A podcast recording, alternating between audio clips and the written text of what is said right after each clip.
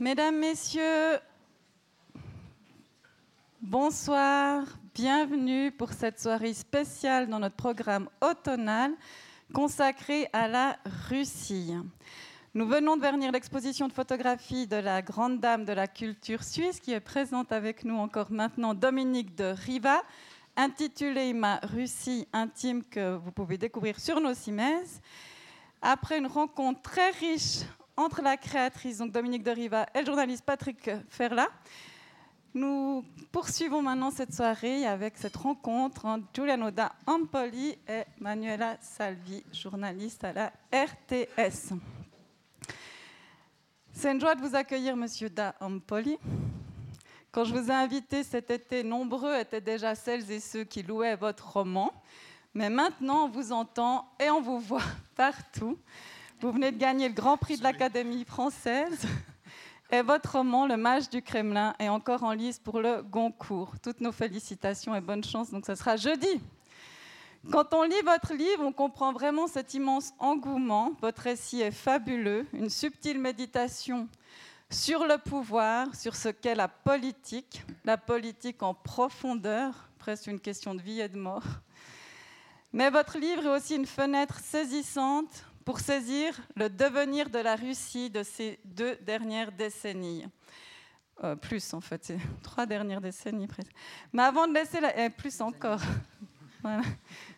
Mais avant de laisser la journaliste Manuela Salvi vous présenter plus en détail notre invité, encore quelques mots sur notre prochain événement. Ce jeudi déjà, nous recevons un historien brillantissime, Monsieur Johan Chapoutot, qui était avec nous à l'apéro, mais qui a, qui a filé se reposer spécialiste du nazisme, il a aussi décortiqué les mécanismes du pouvoir, mais ce jeudi, il s'interrogera sur le sens de l'histoire, histoire qui en essence, d'après lui, ne peut jamais finir car elle nous définit.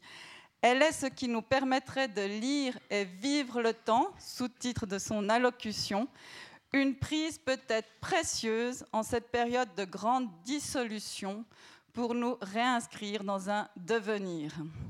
Il est vraiment incroyable à entendre. Je vous invite vraiment à revenir ce jeudi. Et la semaine suivante, le temps d'un week-end, nous célébrerons l'esprit particulier du Club 44. Le journaliste et directeur du Monde du Livre, Jean Birnbaum, nous dira le vendredi 11 pourquoi faire le choix de la nuance devient une urgence autant intime que politique le samedi 12 novembre, Richard Emmanuel Estes nous invitera à un jeu de discussion pour saisir pourquoi le désaccord peut être une voie de réconciliation, un désaccord assumé, bien entendu. Et à l'heure bleue, le dimanche 13 novembre, dans le cadre de Big Band, ce riche partenariat avec le Centre de culture ABC et le TPR, une philosophe politique, Barbara Stigler, et un historien de l'Antiquité, Christophe Pebart, décide de se mettre en jeu dans tous les sens de l'expression pour réactiver le sens véritable du collectif, la valeur de faire advenir ensemble, dans un même lieu, dans un même temps, de nouveaux communs, comme au Club 44. Mesdames et messieurs, je vous souhaite une excellente soirée et je cède la parole à Manuela Salvi pour la suite de cette soirée. Merci, toujours un plaisir.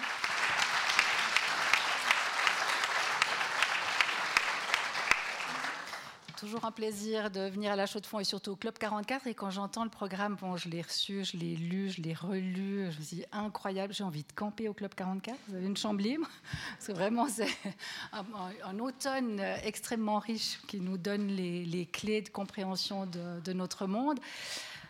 Bienvenue, Giuliano Empoli. Merci. Et vous verrez que vous allez revenir. Parce que la Chaux de Fonds, c'est vraiment très bien. Euh, alors, une vie intense, Giuliano da Empoli. Dostoïevski, je vais commencer par une question un peu surprenante. Zamiatin, Chateaubriand, Bulgakov avec le maître et Marguerite, ou peut-être le prince de Machiavel qui murmure à l'oreille des puissants. Tous ces livres, c'est certain, figurent dans votre bibliothèque, voire sont empilés sur votre table de chevet. Lequel est sur votre table de chevet? merci. Euh, d'abord, merci. Je suis très content d'avoir trouvé ma, place dans ce, euh, dans ce programme euh, aussi intense et, extraordinaire. cette question, alors ce qui est amusant, c'est qu'effectivement, maintenant j'ai fait, j'ai, fait quelques, quelques tours pour, pour, discuter de ce livre. mais j'ai, à partir de votre première question, j'ai compris que ce sera différent ce soir. Et, On est au Club 44. Ah non, mais donc c'est magnifique parce qu'on va vraiment pouvoir discuter. donc, je ne sais pas, j'ai toujours du mal quand on me demande un livre parce que j'ai la manie des livres. Et donc, euh, à chaque fois qu'on me demande mon livre préféré. C'est pas ce que je vous demande, c'est lequel est sur votre livre de chevet. Non, non, mais je vois bien. Mais aucun de ceux-ci, malgré tout, euh, n'est mon livre de chevet. Parce que euh, si je devais vous dire que, que Machiavel a, compté dans, dans, dans, ma vie, c'est vrai. Mais après, je le garde quand même pas, je considère quand même pas que c'est mon, que, que c'est mon livre de, de chevet. Pour ce livre-ci, euh, ce livre extraordinaire de Zamiatin que vous, que vous citez, euh, qui, est, euh, qui est cette dystopie incroyable. C'est un livre qui s'appelle Nous. et qui a écrit été dans les années 20. dans les années 20 par cet ingénieur bolchevique qui revient en Russie pour participer à la, à la révolution de, de 17 et qui va très rapidement déchanter et donc va écrire ce livre euh, qui, qui, sera une critique euh, de, du, régime de, du, début du régime mmh, euh, bolchevique. soviétique et, et de, l'emprise de Staline. Et c'est un livre extraordinaire parce que c'est un livre qui, oui, peut-être est une critique du régime de l'époque. Et d'ailleurs, il a été censuré en, en, Union soviétique pendant de longues années mais c'est une description extraordinaire du monde dans lequel nous vivons aujourd'hui. Monde de surveillance. Oui, un monde de surveillance, euh, euh, de transparence absolue, où on gouverne à travers les nombres, le chiffre, chacun a un chiffre, chacun est mesuré euh, sur la base d'un pratiquement d'un algorithme mathématique. Et là, vous sautez à la fin de votre livre. Mais écoutez, moi j'essaye de vous suivre. J'ai l'impression que ça va être difficile. Pour ceux qui l'ont lu, la fin est absolument glaçante. Mais vous avez deux passions, euh, Giuliano da Empoli la politique et la littérature, le sens de la politique, mais aussi le sens du récit pour nous, nous offrir en fait dans ce livre des clés de lecture du monde. Euh, et dans le match du, du Kremlin, c'est un grand succès de librairie. Combien vendu jusqu'à maintenant? Autour de 115 000, je crois, en France. Coup de maître? Bah, coup de maître. Poutine a un tout petit peu participé au, lancement du livre. Ça ne vous dérange pas que la guerre en, Ukraine euh, participe au succès du livre? Franchement, oui. Si je peux être complètement sincère, oui. C'est-à-dire que euh, vous savez, il y, a des, il y a des victimes collatérales des guerres et moi je, suis malheureusement euh, une sorte de bénéficiaire collatéral de la, de la guerre. Ça vous embarrasse? Euh, Ça m'embarrasse un peu. Évidemment, le livre était écrit à l'avance, bien à l'avance d'ailleurs, et, et, donc est sorti par hasard, un mois après l'invasion mm. de, de, l'Ukraine. Mais l'éditeur Gallimard a quand même anticipé la sortie. Ils ont anticipé de deux semaines, mais c'était vraiment prévu pour, pour, pour ce, moment-là. Donc évidemment, le livre avait été préparé, il était terminé un an avant.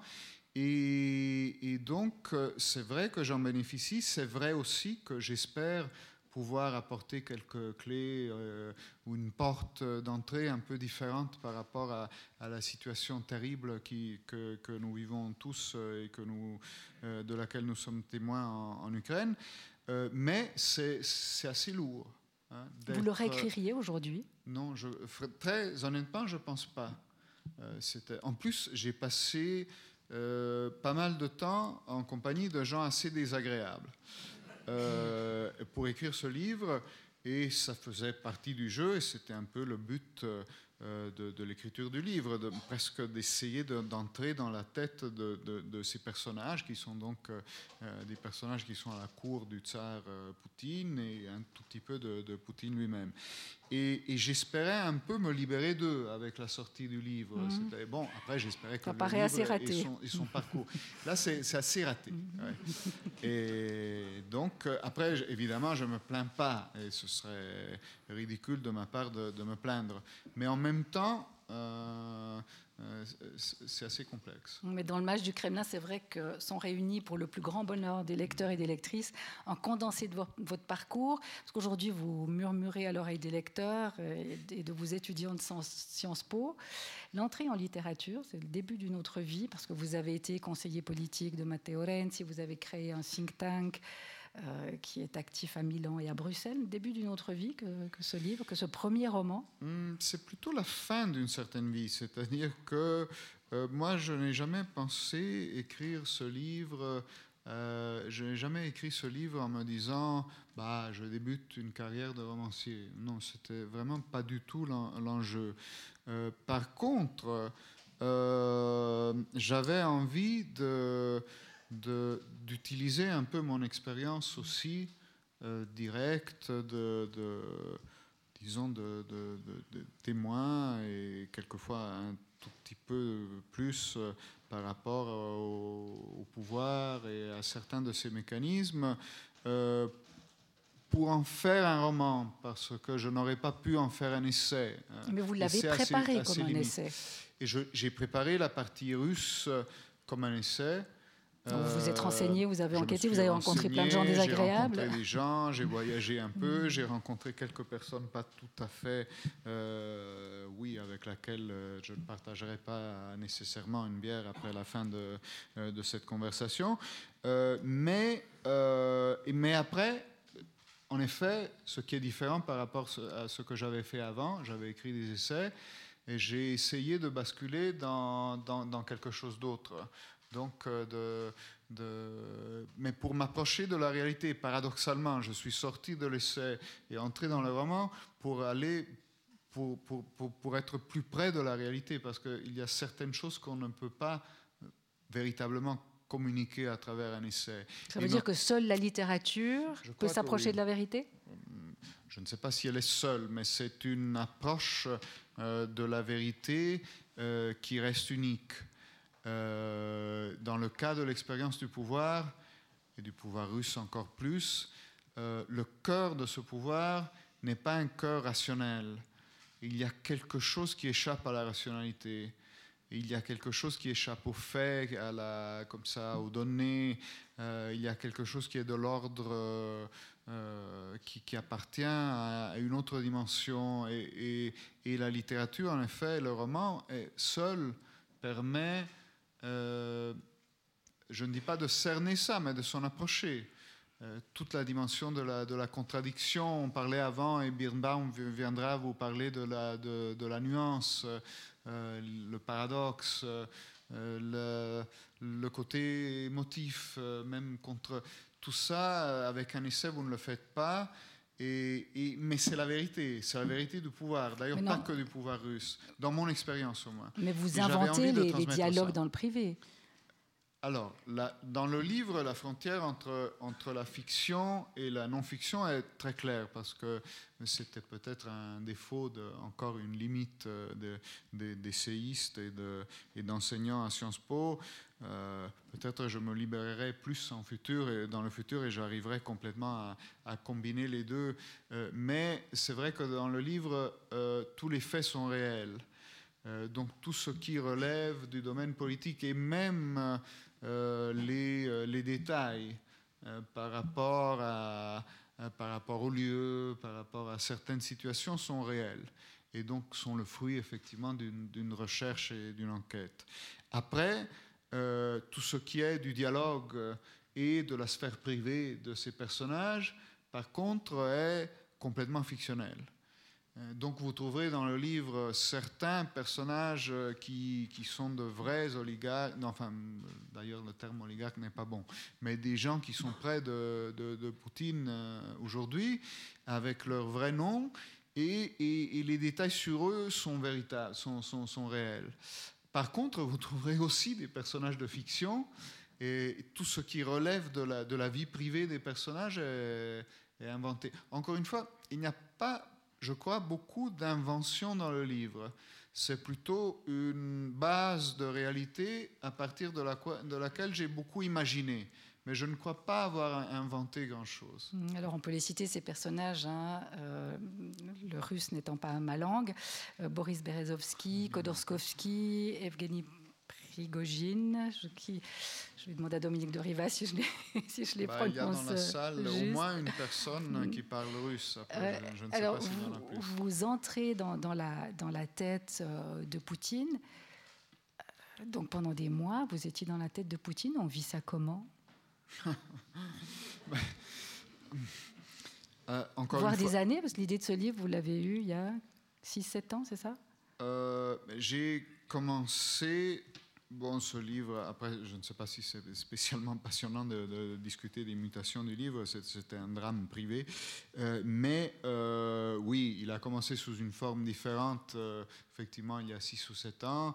Après, quand j'ai reconnu, je préparais avant un essai euh, sur des, des, des, maîtres de la propagande, euh, surtout national populiste.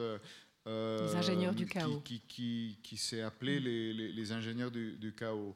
Et en préparant ce, ce livre, j'ai rencontré, virtuellement, pas personnellement, un personnage assez hors norme, euh, qui est ce Vladislav Surkov, qui du coup est un vrai conseiller de, de Poutine. Qu'on appelait d'ailleurs le mage du Kremlin.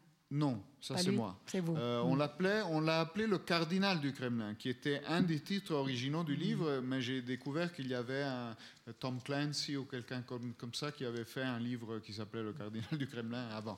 Donc ça a été le mage et c'est mieux, je crois, parce que ça donne aussi un peu un sens de, de l'envoûtement qui est, qui est la clé de ce personnage. Donc le vrai personnage et euh, vous savez, l'entourage de Poutine est assez gris. On a appris malheureusement à, à le connaître euh, ces mois-ci.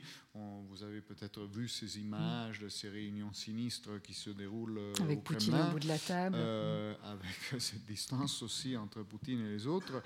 Et donc c'est surtout des, bah, des anciens des services de renseignement, comme Poutine lui-même, des hommes d'affaires, des personnages assez sinistres, alors que le vrai le personnage qui a inspiré ce livre est quelqu'un d'assez différent. C'est quelqu'un qui est passé par l'Académie d'art dramatique de, Moscou, qui écrit des romans sous pseudonyme, euh, qui, qui, connaît très bien, qui a des posters d'ailleurs de, de, de, rappeurs américains sur, sur, sur les murs de, de, son bureau, et qui connaît très bien la, la, culture, y compris la culture pop et la culture contemporaine euh, occidentale, et, et qui considère un peu que son travail euh, à côté de Poutine est euh, un peu comme une performance de, de théâtre d'avant-garde. Donc il s'agit de, de, créer une réalité, tout un théâtre d'ombre, de, de, lumière et d'ombre, euh, qui, qui, Bon, après on peut entrer dans le détail si, vous, si ça vous intéresse, ou sinon on prendra la,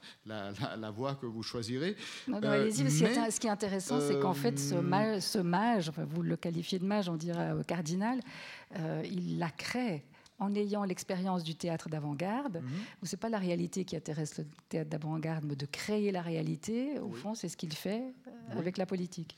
Oui, c'est ce qu'il fait avec la politique.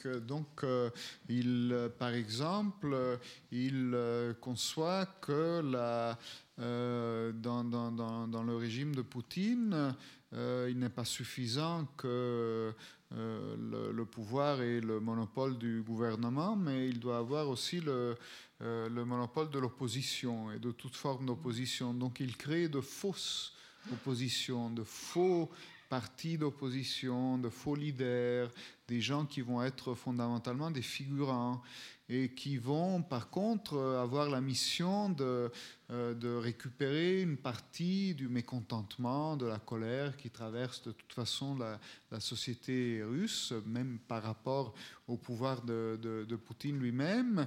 Et, et, après, euh, donc ces, ces, partis, ces mouvements vont se présenter aux élections, ils vont, ils vont recevoir des, des récolter des votes, euh, mais après, à un certain moment, on va même découvrir euh, qu'ils sont manipulés par le pouvoir et par le Kremlin lui-même. Et la découverte de la manipulation fait partie, fait partie. de la manipulation, elle aussi, euh, parce que le moment où vous révélez que ce que vous croyez être une forme d'opposition, en réalité, participe du pouvoir elle aussi, ben, vous ne savez plus quoi que, croire. Donc ça crée hein. du chaos et de la confusion. Et donc ça crée de la confusion et ça crée fondamentalement de l'apathie. Il y a cette composante de, la propagande russe qui est souvent méconnue, euh, qui est, on imagine toujours, même en Occident, on imagine que la propagande russe ne fait que pousser les arguments qui sont pro-russes ou qui sont proches de, de, la position euh, euh, russe sur toute une série de, thèmes, donc les, suprématistes blancs, les traditionnalistes, les Mais on a vu, quand on a regardé les, les données d'une célèbre fermatrol, donc une structure à Saint-Pétersbourg qui, qui, est responsable de, faire des interventions sur les réseaux sociaux et, sur Internet en général, euh, surtout ciblé sur, l'Europe et les États-Unis, on a vu, euh, quand, on a, examiné ça, euh, que ces opérations-là, elles ne poussaient pas que les mouvements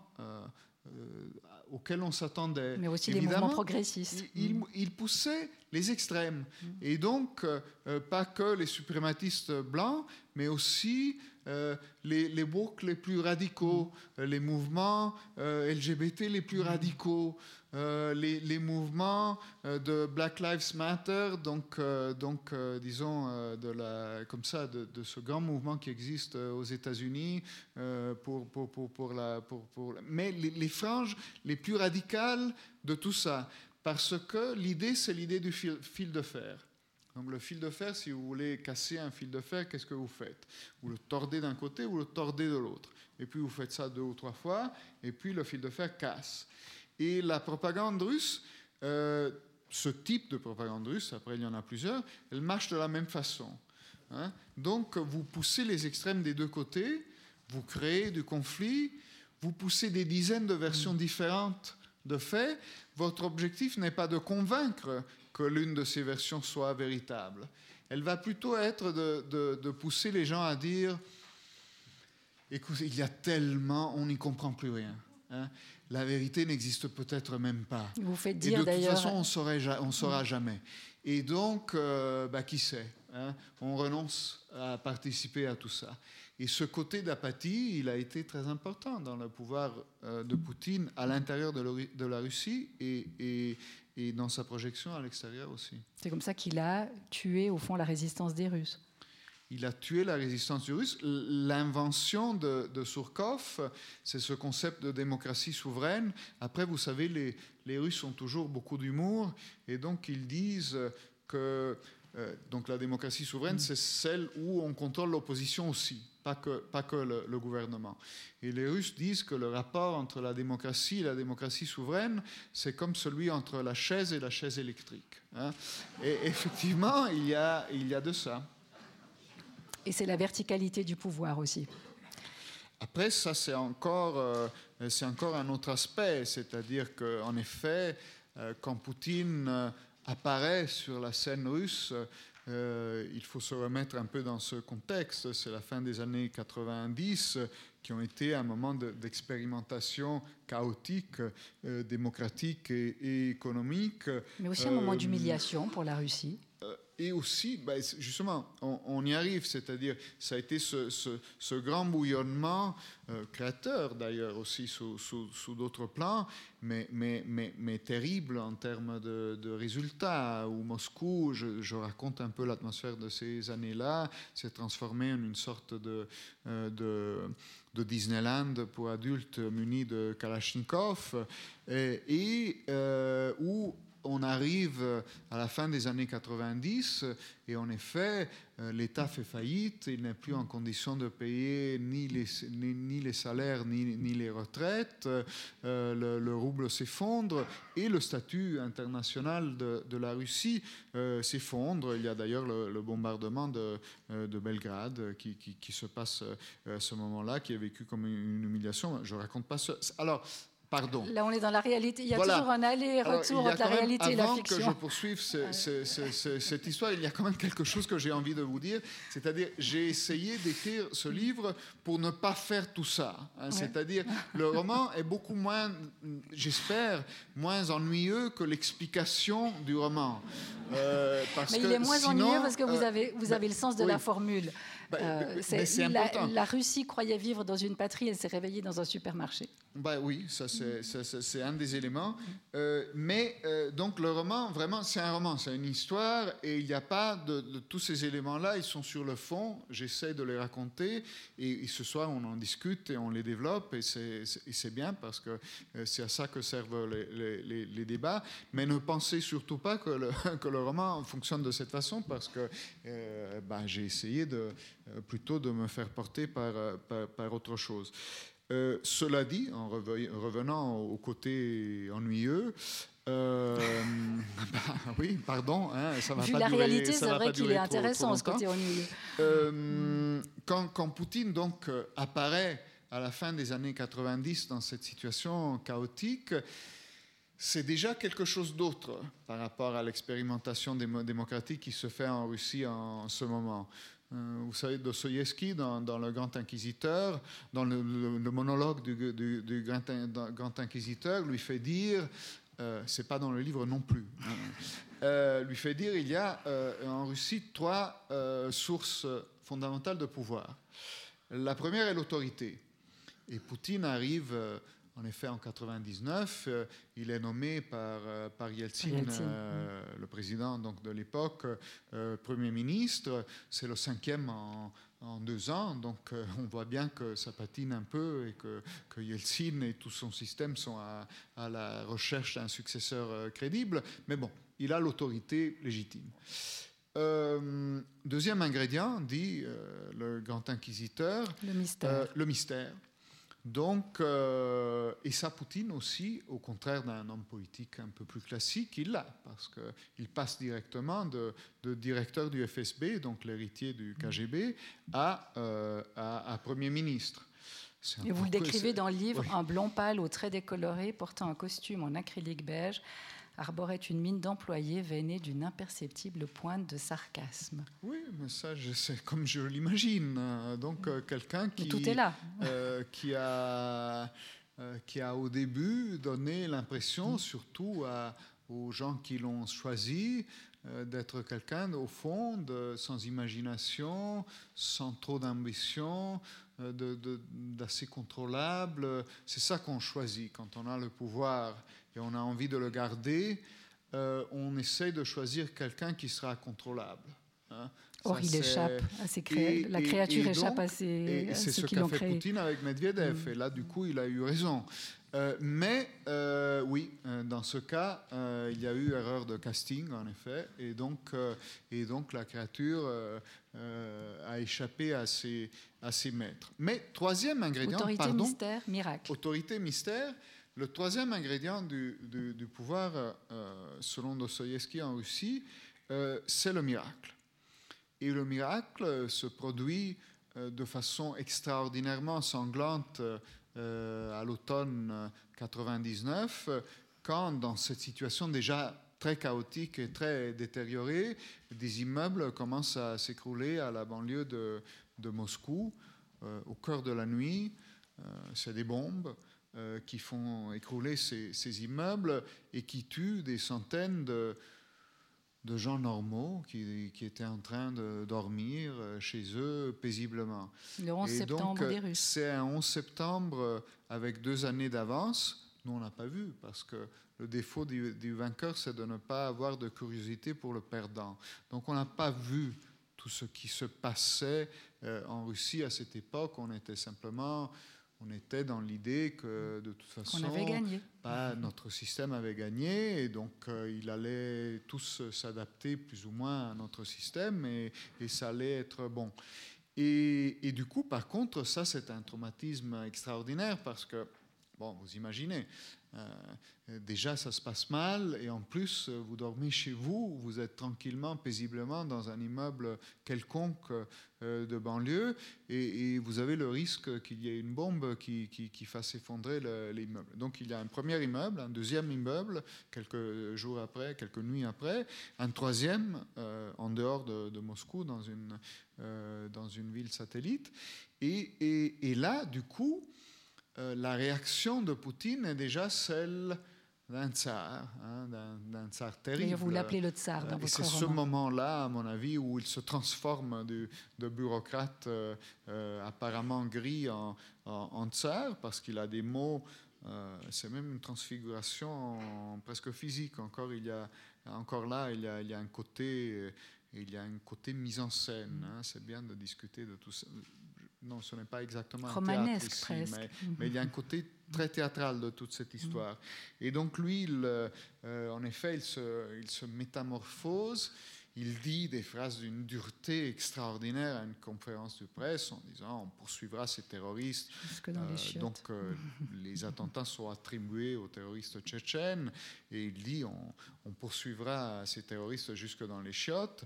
Et, euh, et, après, il le fait, c'est-à-dire qu'il il fait en, en, en, Tchétchénie une guerre euh, d'une violence euh, extraordinaire. Et donc, dès le début, au fondement de Poutine, du pouvoir de Poutine, il y a quand même un élément de violence qui est très fort. donc le fait aujourd'hui qu'on revienne à... Et d'ailleurs... L'Ukraine, c'est la même logique. et l'Ukraine, c'est le paroxysme de cette logique. Après, est-ce que les choses auraient pu se passer différemment? Dans l'histoire, toujours les choses auraient pu se passer différemment. Mais ce que j'ai cru voir dans, mon livre et qui est un peu aussi le parcours de mon personnage, qui est un personnage qui regarde plutôt qu'il y a une culture européenne, bon, il est réinventé par rapport au mm. vrai. Donc il a plutôt une culture francophone, il a un grand-père qui lui a appris à, lire toute une série de, euh, de, de, classiques français, il, a, il, a, il appartient, il sent qu'il appartient véritablement à la culture européenne, et c'est le cas d'ailleurs de, beaucoup de Russes, et, et il croit surtout dans la manipulation, donc il pense que la violence est une forme presque de paresse, parce que c'est euh, si, tu, as recours à la violence, ça veut dire que tu n'as pas eu l'intelligence de trouver d'autres moyens euh, qui seraient plus sûrs pour atteindre tes, propres objectifs. Donc il ne croit pas à la violence, de façon un peu cynique, vous me direz, mais le cynisme fait partie de ce, personnage. Et, finalement, il accompagne Poutine dès le début, mais il va devoir se résigner au fond au fait que ce fondement de, violence euh, du pouvoir de Poutine, il est fondateur, il est fondamental dans, le pouvoir de Poutine. Et donc, il reviendra, il va revenir en Ukraine, il aura d'autres moments mm. avant où il va revenir, mais il va surtout revenir à la fin en, en Ukraine. Au moment de la guerre du Donbass en 2014. Au de la, parce que la, la, guerre en Ukraine, elle a commencé mm. quand même il y a, il y a quelques années. Donc moi, je n'ai rien, je n'ai rien mm. prévu. J'ai simplement euh, raconté cette logique-là, et elle se termine en effet sur, euh, euh, sur, sur, sur, cette idée un peu terrible de Poutine euh, comme un personnage qui, au fond, incarne. Pardon, je sais que vous, voulez poser des questions aussi, mais, mais, en même temps, oui, euh, je suis parfois alors un peu vous avez encore, il est 20h40, vous avez encore un petit bout. Hein, D'accord, alors je peux encore. Euh, je termine sur ça et on y va. Et, mm, et donc, oui, l'idée, au fond, tout ce parcours-là, à côté de, de, Poutine, mm. il se termine un peu sur cette sur cette image euh, de, Poutine seul, euh, qui, qui, qui, reste seul euh, et qui ne remplace même plus son conseiller euh, le conseiller part en disant euh, Je n'ai pas été remplacé. Le, le, Son seul, en euh, fait. voilà, la seule que vous cassez tous les, tous, les éléments de suspense. Mais non, et le seul personnage dans lequel, la seule manière de vous créature dans laquelle Poutine a, encore confiance, c'est son chien. Mm. Et donc, je n'ai pas été remplacé en tant que, en tant que, que conseiller. Parce que pour moi, Poutine, c'est l'homme de pouvoir dans la conception qu'en avait Elias Canetti, immense écrivain, encore une fois, pas cité dans le livre. Il n'y a pas toutes ces lourdeurs dans, le livre, j'espère. Mais Elias Canetti avait de l'homme de pouvoir cette idée euh, de quelqu'un qui voulait, qui était mu par le, besoin, le désir très violent de survivre, de vouloir survivre. Et à son extrême, euh, le désir de survivre pousse à tuer tout ce qui vous entoure. Parce que d'une certaine façon, la seule façon véritablement, bon, c'est un rêve fou, effectivement, ce n'est pas quelque chose de, euh, disons, de, de, très équilibré. Mais euh, pour Canetti, le vrai animal de pouvoir est quelqu'un qui veut survivre et donc euh, qui finit par tuer non seulement ses ennemis, mais ses amis aussi. Il reste seul au, milieu d'un cimetière. Alors c'est une image, évidemment. Mais il y a dans l'animal politique ce côté-là, euh, pas qu'en Russie. Euh, nous, euh, dans nos systèmes, nous tuons plutôt symboliquement, heureusement. Donc on tue moins physiquement. Vous n'avez tué personne dans, quand vous étiez système, conseiller de Matteo Renzi Non, non, moi j'étais. En plus, on parlera, si vous voulez, aussi de la différence entre ce qu'est un conseiller et ce qu'est qu un leader. C'est deux choses différentes. Hein, c'est deux natures différentes, si c'est bien fait. C'est pas moi. Hein. C'est pas moi non plus. Ah, ça, c'est un coup de Surcoff. Peut-être, c'est vrai hein qu'il y a des interférences de temps en temps, des tentatives. C'est le chaos, c'est la stratégie du chaos. C'est la stratégie ouais. du chaos. Donc votre roman, pour revenir au roman, parce que oui. c'est vous qui revenez tout le temps à la réalité russe, ouais. votre roman, c'est un roman sur le pouvoir, parce qu'on a dit que vous vous êtes mis dans la tête de Poutine, c'est d'abord un roman sur le pouvoir. Mm. euh, la bah propagande oui. russe insiste une des idées euh, qui sont un peu à la base du, livre euh, est que le pouvoir, au fond, euh, par certains aspects, est le même sous toutes les latitudes et à toutes les époques. Certaines pulsions, justement, qui, traversent les, gens qui veulent le pouvoir. Euh, certains mécanismes, certaines dynamiques, comme le fonctionnement d'une cour euh, qui se crée autour de chaque pouvoir, euh, elles sont un peu les mêmes partout. Ce qui change, ce sont les limites qu'on met au pouvoir. et ce sont évidemment donc les cultures politiques, bien évidemment les circonstances. Mais il y a des, pulsions, des mécanismes, des instincts, des dynamiques qui sont les mêmes partout. C'est pour ça qu'à un certain moment, mon, personnage dit euh, La Bruyère, sans y avoir jamais mis le pied, il y a trois siècles, a décrit les corridors du Kremlin mieux que n'importe quel journaliste. Et ça fait un peu partie de l'idée qui est à la base du livre. C'est-à-dire que si on comprend le pouvoir, à travers ceux qui l'ont observé au cours des siècles, et donc la cour, et cette grande littérature française qu'il a fait de façon euh, presque obsessionnelle. Il n'y a que les Français qui ont, qui ont, qui ont euh, décortiqué euh, les mécanismes de la cour et du pouvoir de façon...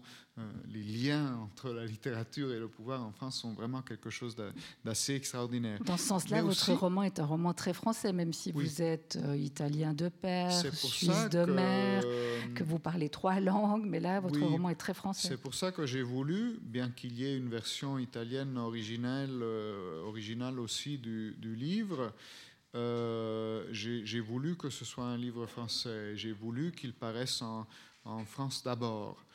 Euh, après, il est, sorti en, italien en version originale aussi, parce qu'il y en a deux. Euh, mais, euh, mais je pense qu'il appartient beaucoup plus à une certaine tradition. Je ne prétends pas évidemment euh, être à, à, à, la hauteur, mais, mais je pense qu'il appartient beaucoup plus à une tradition euh, littéraire française que bien que Machiavel, mais c'est autre chose. Mm. Machiavel, Guicciardini, c'est encore une petite influence, mais c'est autre chose. Très légère influence. Oui. D'ailleurs, vous... Par contre, pardon, l'expérience aussi directe de ça, mm. euh, c'est quelque chose de fondamental pour le livre aussi. C'est-à-dire, moi, j'ai transposé euh, un peu sur la base des, études que j'avais faites de la Russie. Mais, mais, mais par contre, je n'ai pas connu ces, ces personnages, je n'ai pas fréquenté ce milieu-là, et je ne connais pas du tout le Kremlin. mais j'ai transposé là-bas certaines choses que j'ai pu vivre dans, ou, oui, ou observer dans d'autres contextes euh, et qui me semblaient pertinentes par, mm. rapport à, par rapport à un discours sur, sur, le pouvoir russe. Et notamment dans le pouvoir italien, vu que vous avez été conseiller euh, personnel de Matteo Renzi, conseiller aussi de Francesco Rutelli quand il était vice-premier ministre et ministre de la Culture. Quel mage étiez-vous? bah, J'étais pas mage du tout, parce qu'en plus, euh, ils ont tous perdu à la fin. Donc, euh, ah, n'est pas Poutine qui veut. donc, euh, bah, c'est pour, ça, que, je suis plutôt passé à la fiction. Mais quel mage étiez-vous? Bah, Je viens de vous répondre. non. alors. Par contre, alors je vais être plus simple. Quel conseiller étiez-vous? Quel, rôle est-ce que vous avez joué? Comment vous l'avez vécu? Je crois, euh, effectivement, euh, il y a c'est un peu dans le livre aussi, euh, le mage, donc le, conseiller, est quelqu'un qui garde toujours une, une petite forme de distance euh, par rapport au, pouvoir et donc au leader et à tout ça. C'est plus facile d'être mage que leader? Euh, Je pense que c'est deux choses différentes. Pour moi, c'est certainement beaucoup plus facile d'être, d'être conseiller. Je ne prétends vraiment pas être mage, mais, mais conseiller que leader, parce que euh, bah, le leader est entièrement, il doit nécessairement, il sacrifie tout à son action et il doit être entièrement là-dedans. S'il n'est pas comme ça, il ne va pas atteindre ses objectifs. Euh, et, donc, il faut qu'il sacrifie tout. Ça a l'air d'un cliché de série télé, mais c'est vrai. Et, euh, et, il faut qu'il soit euh, complètement à 100% dans, dans, dans, son action, même avec une forme de naïveté, si on veut. Hein, qui est celle de penser que vous êtes en train de faire quelque chose d'extraordinaire, que personne d'autre pourra faire à votre place et, que, et qui n'a jamais eu lieu avant dans l'histoire du monde. Hein. Forcément. Bon, alors c'est un peu excessif, mais il y a un côté de ça. Alors que le conseiller, à mon avis, s'il fait bien son métier, il a le rôle de euh, de garder un peu une, une, distance parce que, et donc de savoir que non, hein, que ce n'est pas quelque chose d'unique dans, l'histoire de, l'humanité, euh, parce qu'il y a quelque chose qui se produit dans le cerveau d'un homme qui, acquiert le, pouvoir.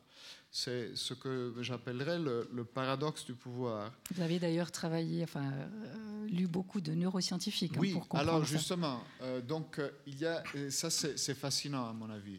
Chateaubriand le disait, le disait déjà, il se forme autour des princes un, nuage, une sorte de nuage euh, qui les abuse, leur faisant voir dans le ciel des paysages chimériques et tout ça. Et c'est exactement ce qui se passe. Euh, et les neuroscientifiques l'ont confirmé aujourd'hui à travers des recherches sur le, sur le cerveau. Euh, si vous analysez le cerveau d'une personne qui exerce le pouvoir depuis beaucoup de temps, pas que le pouvoir politique d'ailleurs. Hein. Le pouvoir, il existe sous plusieurs formes. Il y a des, zones euh, de, ces cerveaux-là qui sont impactées comme par un traumatisme crânien. Et ce sont les zones qui sont responsables de, bah, de la compréhension des autres, de l'empathie, de la... Et c'est le grand et c'est le grand paradoxe du pouvoir. Du décryptage des émotions des autres aussi. Exactement. Si euh, vous voulez prendre le, pouvoir dans une société démocratique, mais même dans une société qui n'est pas démocratique, vous devez être meilleur que les autres euh, dans la compréhension des gens qui sont en face de vous. Euh, si je veux prendre le, pouvoir, je vais avoir besoin de, de, de discuter brièvement avec vous et de comprendre quelles sont vos motivations, vos intérêts, ce que vous voulez de moi, euh, il va falloir que, que, vous je, répondiez à mes questions. Il va falloir, oui, là, et là vous voyez que je suis justement pas du tout un homme de pouvoir. Et, et donc, euh, et c'est la même chose par rapport, euh, par rapport à une salle, par rapport, par rapport à une situation. Il faut être bon, il faut savoir interpréter ça sur la base de signaux faibles. Et, et, ça vous permet d'acquérir du pouvoir. Par contre, dès que vous avez du pouvoir, euh, vous allez devenir moins capable de faire ça, parce que vous allez être beaucoup plus concentré sur vous-même, vous allez être entouré plutôt de courtisans et de gens qui vont vouloir quelque chose de vous, qui vont vous, euh, donc vous renvoyer votre propre image, qui vont... Et donc, le, grand paradoxe du pouvoir, c'est ça. Hein. Euh, pour l'acquérir, il, faut être, il faut être capable de comprendre les autres, et dès que vous l'avez, vous devenez moins capable de, de, les comprendre. Et les conseillers euh, échappent à ça? Et le conseiller n'échappe pas à ça, mais s'il est bon, à mon, à mon, avis, il a le devoir d'être un antidote par rapport à ça. De, continuer à donner la bonne interprétation, de dire ce qui est désagréable. Sinon, c'est un courtisan. Et les deux choses, souvent, les, les, les conseillers sont des courtisans, euh, mais à mon avis, ce ne sont pas de bons, de, bons conseillers. Si C'est pour ça aussi que la, mortalité des conseillers est très élevée, évidemment. Vous avez la chance d'être en vie. Surkov, il est devenu quoi d'ailleurs? Justement, ça Parce que dans votre livre, Baranov. Euh, ça ne se passe pas trop bien, je crois. Euh, bon, après, le vrai Surkov, n'a pas énormément à voir avec mon personnage. Moi, effectivement, pour pouvoir le raconter, j'avais besoin d'entrer un peu en, résonance avec ce, personnage. Euh, donc j'en ai fait à la fin quelqu'un qui veut s'extraire, euh, qui veut sortir de, ce système-là alors que le vrai, à mon avis, il a plutôt été limogé, alors qu'il aurait plutôt eu envie de rester probablement. Donc euh, c'est peut-être pas la même chose, mais de toute façon, il a été limogé. Euh, euh, il a perdu son poste déjà à l'automne, non, au printemps 2021, donc avant, le début de la dernière mmh. guerre.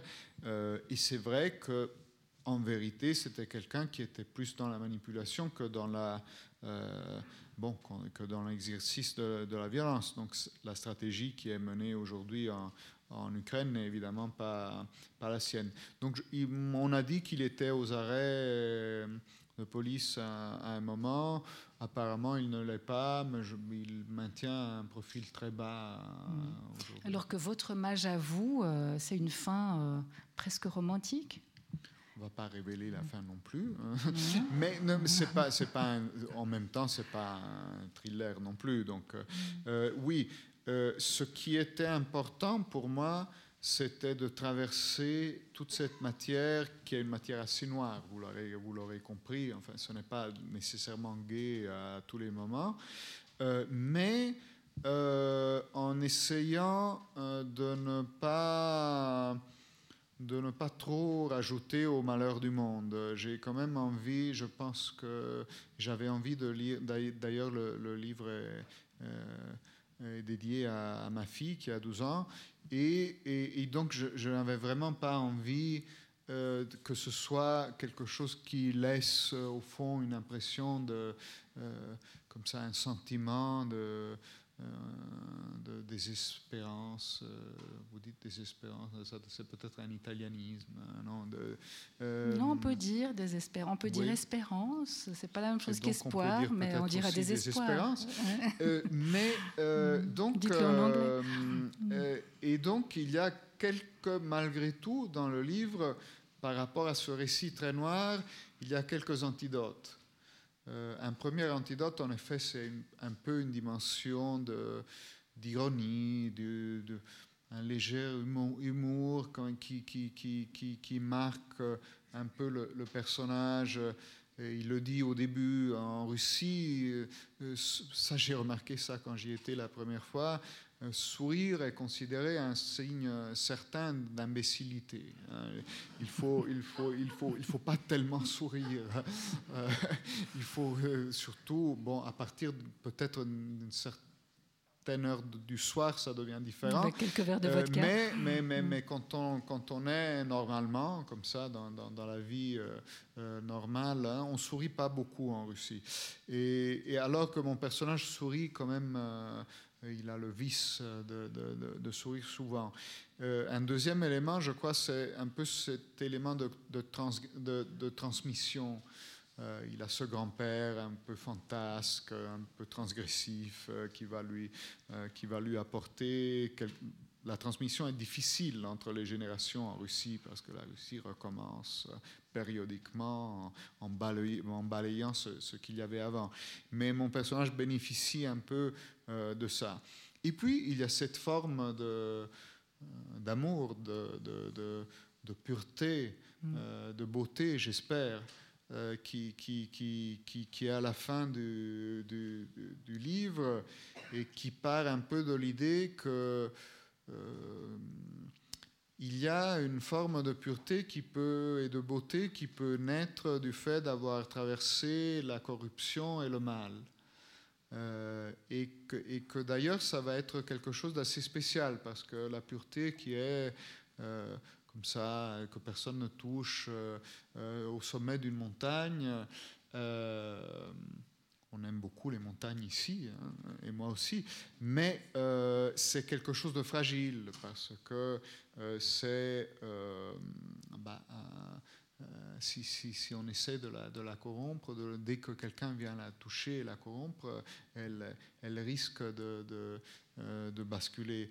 Euh, alors qu'une forme de, pureté, d'amour, de beauté qui aurait traversé le mal, la corruption et tout ça, voilà, c'est quelque chose de très fort. hein. Vous y croyez? Et j'y crois euh, énormément. La littérature peut contribuer à cette euh, beauté-là Bah, je pense que c'est une des missions fondamentales de, de la littérature. C'est Dostoïevski qui disait la beauté sauvera le monde. Je suis plus sûr que ce soit lui. mais- C'est une phrase qui a Mm. été, euh, oui, qui- dont on a peut-être un peu abusé. En plus, je ne suis pas tout à fait sûr qu'elle sauve le monde, mais, mais, mais en tout cas, c'est- je pense que c'est une vraie contribution de, de la littérature de prendre une matière, euh, encore une fois.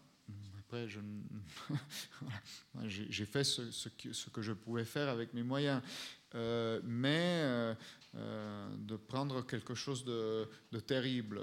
Et malgré cela, et sans nier, euh, d'ailleurs, tout ce qu'il y a de terrible en ça, mais d'essayer d'en faire quelque chose de beau aussi, euh, oui, il n'y a pas que la littérature qui fait ça. hein. D'autres arts le, font aussi, mais, euh, c'est assez fondamental. On a envie de dire que c'est presque de. Enfin, non, comment je vais le formuler? La guerre en Ukraine, vous l'avez dit, a participé au succès de votre livre. Au fond, on, on le lirait différemment s'il n'y avait pas eu la guerre en Ukraine, parce que quand on le lit aujourd'hui, on ne peut pas s'empêcher de, de- de penser à la guerre en Ukraine, de penser au profil de Poutine, de, de Oui. penser à- au fait qu'il a été d'abord euh, dans le contre-espionnage et non pas dans l'espionnage qui a créé une forme de paranoïa. Enfin, les, les parallèles avec la réalité d'aujourd'hui, on ne peut pas s'empêcher de les faire quand on lit votre livre. Oui, je pense que la lecture aurait été différente. Bon, il y, en a- il y aurait eu moins de lecteurs, sûrement. Euh, mais euh, c'est vrai que probablement d'autres aspects auraient pris le dessus euh, par rapport au côté on lit le livre pour comprendre ce qui se passe euh, en, en Ukraine et dans la tête de Poutine. En tout cas, ce qui se passe dans la tête de Poutine. Dans la tête de Poutine, voilà. Et, euh, mais ça fait partie, là, par contre, euh, ça j'ai remarqué dans, dans d'autres occasions aussi, ayant publié d'autres livres, de toute façon, euh, quand vous écrivez un livre, vous avez en tête, même si c'est un essai, vous avez en tête euh, euh, un certain débouché. Vous, vous l'écrivez en pensant à des personnes. D'ailleurs, souvent, c'est même des visages que vous avez en tête. Vous vous adressez à quelqu'un et vous pensez ça, ça, ça va l'intéresser, ça va lui plaire, ça va lui là, là, ou le toucher. Ça.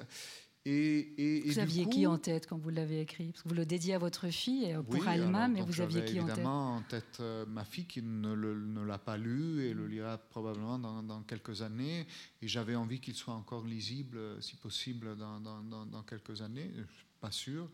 Euh, mais euh, bah, d'autres, euh, oui, d'autres, d'autres, d'autres personnes, des membres de ma famille, des, des, des, gens que je connais, même des gens que je ne connais pas, mais qu'on, imagine puissent être les, interlocuteurs. C'est pour ça qu'on écrit aussi, non? On lance des messages. Mais du coup, ça ne se passe jamais comme prévu. Euh, ça m'est arrivé sur, les essais aussi. Les gens auxquels vous vous adressez, non, ça ne les intéresse pas, euh, ou ils ne sont pas. Euh, Et par contre, il y a d'autres lectures que vous n'imaginiez pas du tout, d'autres publics, d'autres hein, qui, qui, qui, qui, sont touchés par, par le livre, même si c'est un essai. Donc là, c'est un cas un peu extrême mais au fond, ça appartient à, la nature du livre. Le moment où vous, vous, terminez. Il vous échappe. Euh, oui, c'est banal de le dire, mais, mais, en effet, c'est comme ça. En épigraphe du livre, vous mettez euh, La vie est une comédie, il faut la jouer sérieusement. Ça aussi, dans la version italienne, j'ai plus mis. C'est une des un des peu de changements que j'ai fait entre les deux versions, parce que la réalité, euh, était telle qu'il me semblait que cette phrase-là, que j'avais en effet mis en exergue l'année dernière, euh, il me semblait qu'elle était peut-être un peu euh, aujourd'hui de, de, trop. Euh, mais par contre, c'est quand même un élément un peu de la, non seulement de la philosophie de, euh, de Baranov, donc du mage, euh, mais aussi de, beaucoup de gens qui jouent la comédie du pouvoir. Hein, et ça s'est dit à un moment du livre, il n'y a que les amateurs qui pensent que, que, que, le pouvoir est quelque chose de, voilà, de, de très sérieux, de très rationnel, de, complètement... Euh, le, vrai homme de pouvoir est quelqu'un qui a dans, sa démarche une composante de jeu, de, de pari évidemment, mais même de jeu. Euh, c'est très impressionnant, je trouve. Et, et, c'est quelque chose qui distingue euh, je sais que ça ne fait pas nécessairement plaisir à entendre. On n'a pas envie d'être gouverné par des gens qui jouent. Mais, euh, mais surtout quand ils jouent au poker. Il, y a cette composante qui, qui, existe, euh, qui, qui, existe aussi. Et, la citation là, est en plus une phrase d'Alexandre Kojev qui est, qui est quelqu'un d'assez extraordinaire, euh, qui est un philosophe d'origine russe, même entièrement russe, qui, qui a émigré à, à, Paris euh, dans l'entre-deux-guerres, euh, qui a fait à un, moment un séminaire sur Hegel que tous les, philosophes et les, enfin une partie des, philosophes et des intellectuels euh, français d'après-guerre ont suivi à ce moment-là en, reconnaissant en Kojève un, maître. Et après, lui, il arrête de faire tout ça et il devient une sorte de, de Sherpa de négociations commerciales euh, pour la France et au niveau de, de, l'Europe naissante euh, en ce moment-là. Et, donc c'est un parcours très bizarre. C'est euh, une sorte de mage aussi. Et donc ça, je trouvais intéressant de, mettre cette citation-là en, en, en exergue. Vous parliez d'irrationalité du pouvoir et notamment du pouvoir de Poutine. Est-ce vraiment de l'irrationalité ou est-ce que c'est nous en Occident qui n'avons pas compris que Poutine pouvait aller jusque-là? Est-ce qu'il n'y a pas une faillite intellectuelle dans la compréhension de la Russie? Non, non, il y a les deux. Euh, comme je vous disais, aucun doute, euh, euh, bah, c'est l'absence de, curiosité du vainqueur. Et, donc, et ça j'essaye hein, beaucoup quand même de, le développer dans, dans, le livre, il y, a, il y a une logique en tout ça. Mais qu'est-ce qu'on a raté? et, écoutez, tellement de choses que, que, c'est difficile de, même d'y revenir dessus. À partir du fait même que eux, ou du moins, ou du moins Poutine, je pense, et les gens qui pensent comme lui, ne pensent pas avoir perdu la guerre froide. Hmm. il y a un moment du livre où il dit euh, bah, les, Occidentaux pensent avoir gagné. évidemment, le système euh, capitaliste euh, occidental a gagné. Mais nous n'avons pas été battus. Il n'y a pas eu une guerre. On n'a pas été battus militairement. Ça compte beaucoup pour, pour, Poutine, évidemment, la dimension militaire. nous nous sommes libérés nous-mêmes d'un régime euh, qui ne marchait pas. Ce n'est pas exactement la même chose. Et, en effet, c'est vrai. Hein, bon, évidemment, il y avait une pression, il y avait toute une série de choses, mais après, euh, ça a quand même été c'était une révolution, c'était une cabale, enfin c'était, quelque chose qui venait du haut, ce n'était, certainement pas une révolution euh, qui, venait, qui venait du bas. mais c'est les, les, Russes eux-mêmes qui euh, ont abattu euh, le, système soviétique.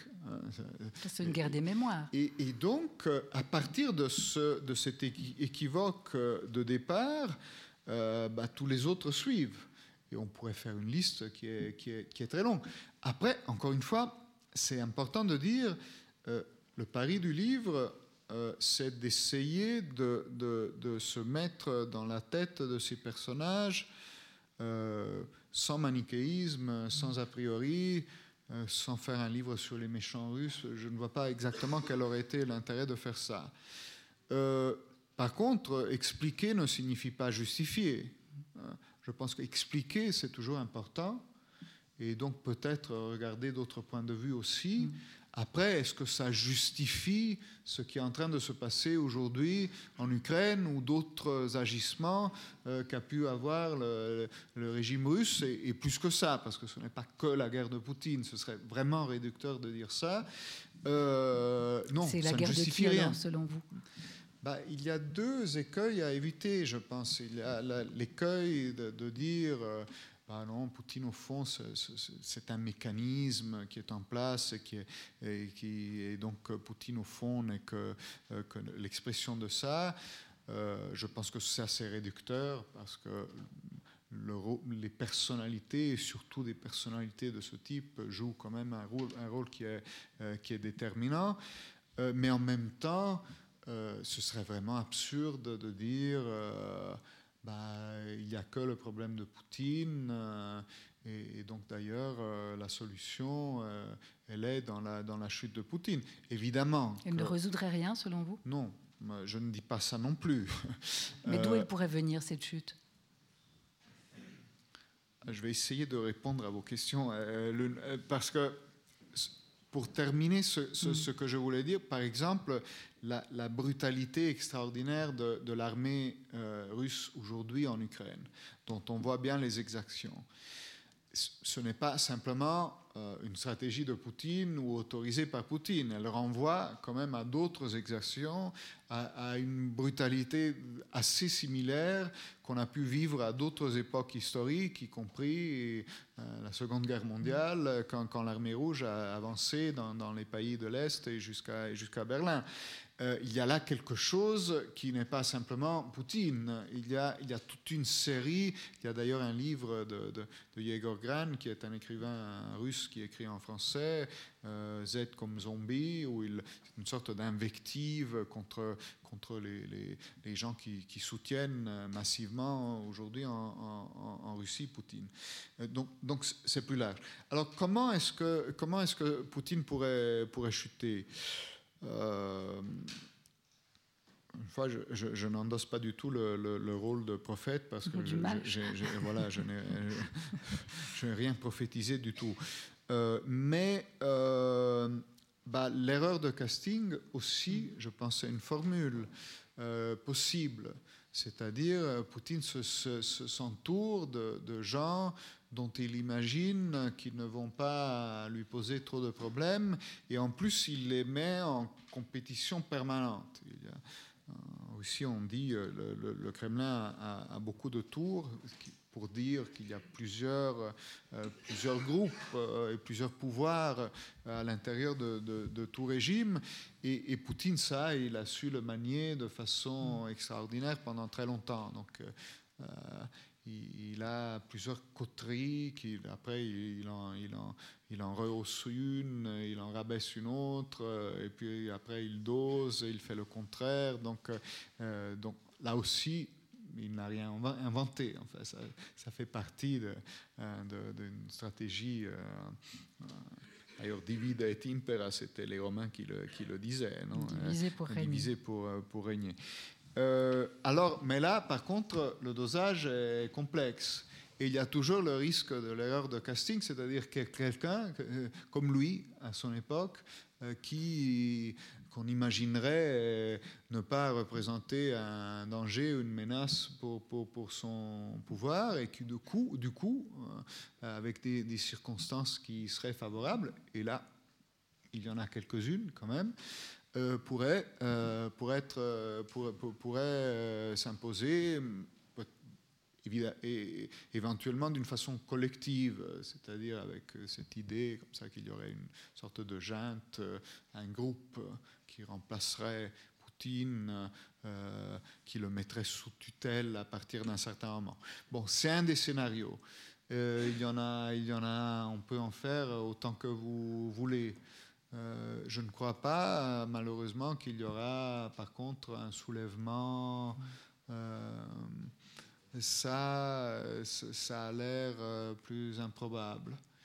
Euh, mais il y a beaucoup de, de, scénarios possibles. La santé elle-même de Poutine n'est pas, euh, n'est pas excellente. Euh, donc, oui, on verra. Malheureusement, je n'ai pas. J'aimerais bien vous donner une date et, et des faits précis. Écrivez un autre livre. voilà. Ce sera dans la suite. Il faut quand même vendre la suite aussi. Donc, vous avez en tête d'ailleurs un autre livre? Non, là, non je sais que j'ai envie d'écrire et j'ai toujours fait ça. Donc, euh, et là maintenant, j'ai un peu basculé dans la fiction, donc peut-être j'en ferai d'autres, mais ce sera probablement pas pas une atmosphère russe. Enfin, ce sera autre chose. Une atmosphère italienne. Qui sait?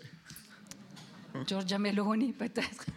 Non, je vais essayer de rester un tout petit peu moins collé quand même à l'actualité. La, si, Pour si pas devoir répondre à des questions de journalistes que sur l'actualité et pas sur votre livre. Ce n'est pas désagréable non plus. Est-ce qu'il vous espérez qu'il soit traduit en russe, ce livre? Ça, c'était la question que je me posais euh, en l'écrivant. Et, et jusqu'à l'année dernière, ça aurait été possible. Parce que, hum, parce que, parce que dans la euh, oui, dans la presse euh, et dans, dans, dans, le monde de l'édition russe, euh, on pouvait encore euh, publier toutes sortes de choses, euh, y compris des, des, récits qui seraient euh, pas tout à fait respectueux par, par rapport au pouvoir. Il y avait beaucoup plus de contrôle déjà par rapport à la télévision, médias évidemment de masse. Euh, sur Internet de plus en plus. Euh. Mais euh, ce livre, je pense, aurait, ou du moins je l'imaginais, aurait peut-être pu être traduit jusqu'à l'année dernière. Aujourd'hui, c'est, je pense, inimaginable. Donc, donc ce sera peut-être possible à nouveau un jour, mais pas pour l'instant. Et peut-être que jeudi, il aura le Goncourt et le Club 44 pourra dire oh. nous avons reçu non, le Goncourt alors, 2022. Écoutez, je vous serais reconnaissant de vous focaliser si, si ça. Sur le livre sur, Non, sur le prix que j'ai eu, parce que ah. j'en ai eu. Donc sur le Grand Prix de l'Académie française. Ce serait plus constructif. C'est d'ailleurs un, un, un, très joli prix, si je peux me permettre de le non, dire. Ne, soyons pas, ne soyons pas des mages. Euh, mais non, en plus, par contre, il réduit un peu aussi les, les chances, les chances d'avoir le concours. Donc, euh, Comment vous avez réagi à ce Grand Prix de l'Académie? J'ai été, j'ai été enchanté. C'est fantastique parce que écoutez, ben, la phrase dont je vous parlais avant, la bruyère a mieux raconté le Kremlin que, n'importe quel journaliste, elle est très importante pour mon livre. Et la Bruyère était membre de, l'Académie française. Et, ben, ben, donc, je, suis comblé. Alors, à quand une épée d'académicien? Euh, non, là, par contre. Vieillir un peu, là. Hein. c'est pas, c'est pas vraiment d'actualité non plus. Non, pas franchement, effectivement. La parole est à la salle. À ceux qui ont lu le livre, ceux qui ont envie de le découvrir, il est vraiment fascinant, à la fois fascinant et glaçant. Mais plein, plein de. En poésie, c'est un mot exagéré, mais plein de beauté. Oui. Euh...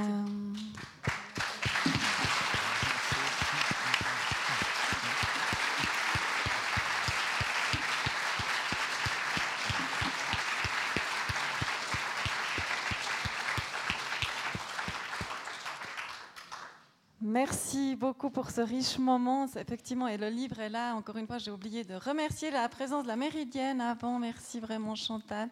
Vous ferez des petites signatures euh, après, j'imagine. Je remercie aussi la RTS et l'équipe de mise au point présente ce soir, Xavier Warhol, voilà, au chapitre des remerciements. Et avant de passer aux questions, réactions euh, que vous aurez.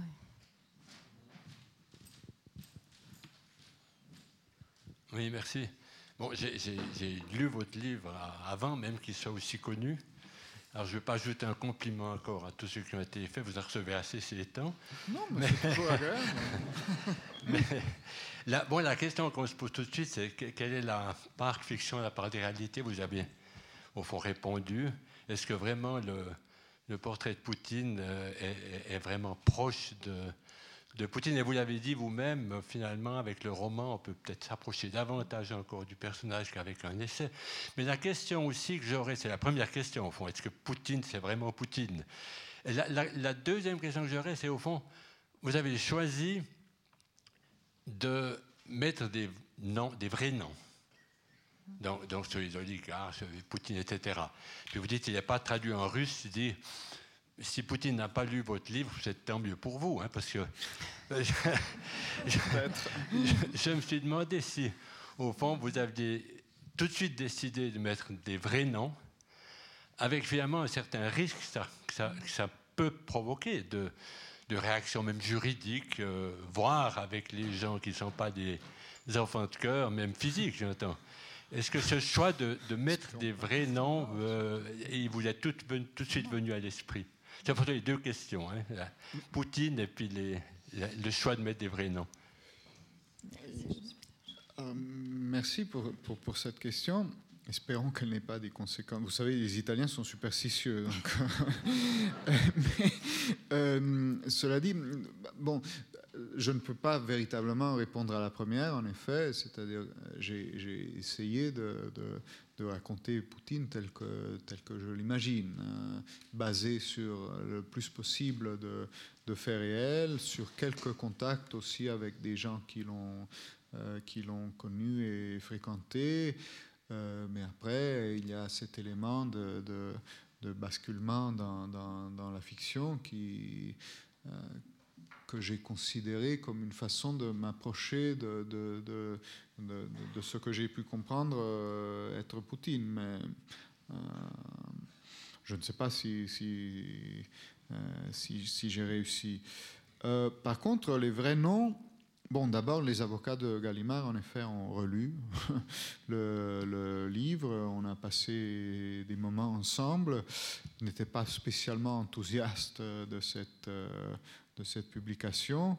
On a rajouté au début euh, quelques phrases euh, qui, ont l'air sympathiques, mais en réalité qui étaient dictées par des avocats, comme euh, au début il y a une sorte de mise en garde qui dit que les faits ne sont pas tous réels, mais, mais c'est un vrai roman russe. Enfin, je me souviens Ce roman est inspiré de faits et de personnages réels à qui l'auteur a prêté une vie privée et des propos imaginaires. Il s'agit néanmoins d'une véritable histoire russe. Ou c'est alambiqué, ça je l'avais Alors, euh, ça c'est pas moi, ça c'est pas moi qui l'ai écrit.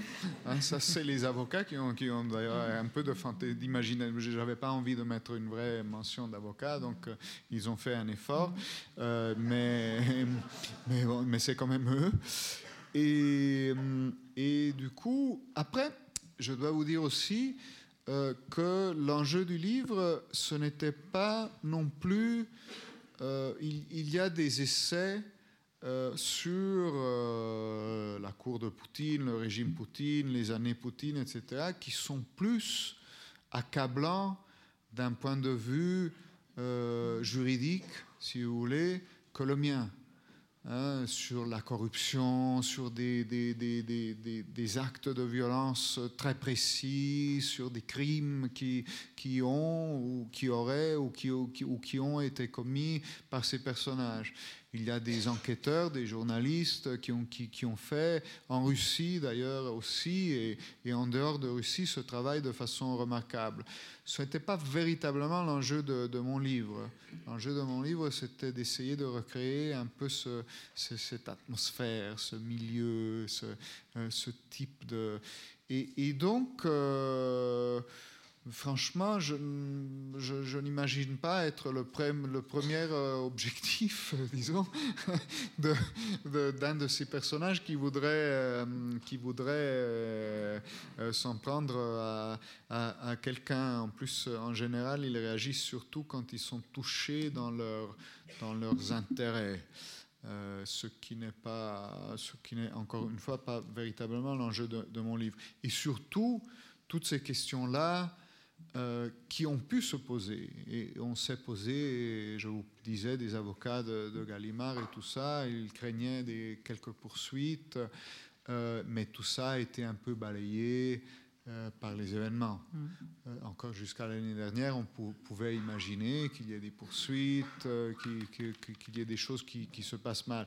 Mais aujourd'hui, tous ces gens-là ont autre chose à, quoi penser. Franchement, je serais flatté d'imaginer qu'ils sont là en train de très embêtés par mon livre, mais, mais, mais je pense qu'ils ont autre chose en tête. Et certains sont morts. Bah, pas des, ceux qui, qui, sont nommés dans, dans, le livre, il n'y en a pas tellement. Euh, bon, Limonov était déjà mort quand même, et Berezovski, évidemment, était, mais, mais, ils étaient déjà morts avant. Enfin, il n'y en a pas qui sont morts entre-temps. Il y en a d'autres qui sont morts. Vous n'avez pas fait mourir. Au moins ça, j'ai déjà provoqué une guerre. Hein.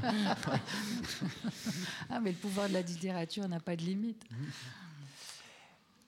Euh, est-ce que vous pourriez développer un peu le parallèle entre ce que vous avez tiré de votre enquête sur le pouvoir russe et le pouvoir que vous avez côtoyé de près en Italie? Oui, euh, ben, c'est ce dont je vous parlais. Euh, pour, raconter, il y a certaines scènes, par exemple, de, de, courtisans euh, que, je, que je place au Kremlin mm. euh, et que j'ai vécu en Italie. Alors, évidemment, le, fait, euh, c'est donc la partie fictionnelle du livre. Hein. je ne prétends pas du tout euh, que ces dialogues se soient effectivement aient eu lieu au, au, Kremlin. Euh, ce serait une coïncidence bizarre vu que, vu que par contre, euh, j'en ai vécu d'assez similaire euh, dans, mon expérience. Mais je trouve que ça... Hmm, en italien, vous savez, on dit se non è vero ben trovato. Mm-hmm. donc, si, si ce n'est pas vrai, donc, ça n'appartient pas à la partie euh, encore une fois, les faits sont réels et, c'est assez. J'ai voulu que la distinction soit assez facile à faire. Mais dans la partie fictionnelle, je crois que rajouter ce type d'expérience-là, après, il y a même des expériences plus factuelles, si vous voulez. Je raconte à un moment euh, quelle est l'atmosphère de la, euh, de la semaine de l'Assemblée générale des, Nations Unies à New York, qui est un moment assez particulier et que j'ai vécu, mm. en effet, non pas à côté de Poutine, mais à côté d'un autre, euh, d'un autre chef de gouvernement qui était italien et qui était là, mais en même temps, c'est la, la, même chose. Hein. On est là et ça, cette atmosphère-là, ou la rencontre avec Clinton aussi. C'est un peu délicat de dire c'est la même chose, c'est la même dynamique. Parce que si c'était la même chose, ils seraient tous des Poutine ou tous non, Matteo Renzi. Mais non, là, là, c'est autre chose. Alors, la scène de cours, les dynamiques de pouvoir, effectivement, c'est la même dynamique, les mêmes logiques peut-être, mais c'est autre chose. Mais la semaine euh, de l'Assemblée générale de l'ONU, par contre, on est tous là. Hein tous les chefs de gouvernement, toutes les délégations sont là en même temps dans le même immeuble, euh, pris dans les mêmes embouteillages. Et, c'est, quelque chose d'assez extraordinaire parce que vous avez des, des, dizaines et des dizaines de personnages qui sont habitués euh, dans leur pays, euh, qui plus, qui moins, à avoir, euh, voilà, circuler dans, des pays où on ferme les rues à leur passage, dans d'autres on ne le fait pas, mais, mais de toute façon, ou, dans tous les zones. Et là, tous ces gens-là sont pressés dans, un tout petit espace où ils font la queue et où ils sont ramenés. Et il y a, il y a cette composante presque d'humiliation d'hommes pourtant très puissants euh, qui sont concentrés dans un espace très petit, euh, qui est que j'ai trouvé frappante euh, mm. quand, quand, quand, je l'ai vue. Et, et, et, là, c'est ça. Hein, c'est-à-dire que le contexte que je décris, bah, la délégation russe, je les ai vus d'ailleurs, bah, ils étaient là aussi. Hein. Et donc, donc c'est vrai que ces expériences-là, que ce soit des expériences de, de ce type, donc factuel, ou plutôt en général quand même plutôt transposé euh, d'un contexte à un autre, euh, je crois qu'elles ont été utiles pour, pour, écrire le livre.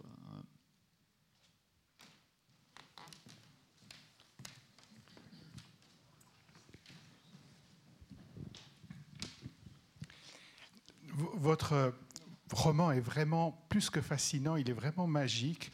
Et pour ceux qui connaissent bien la réalité russe, etc., on se dit, mais c'est incroyable, comment vous avez réussi alors, pour Poutine, c'était en 1999, c'est le miracle, la transfiguration.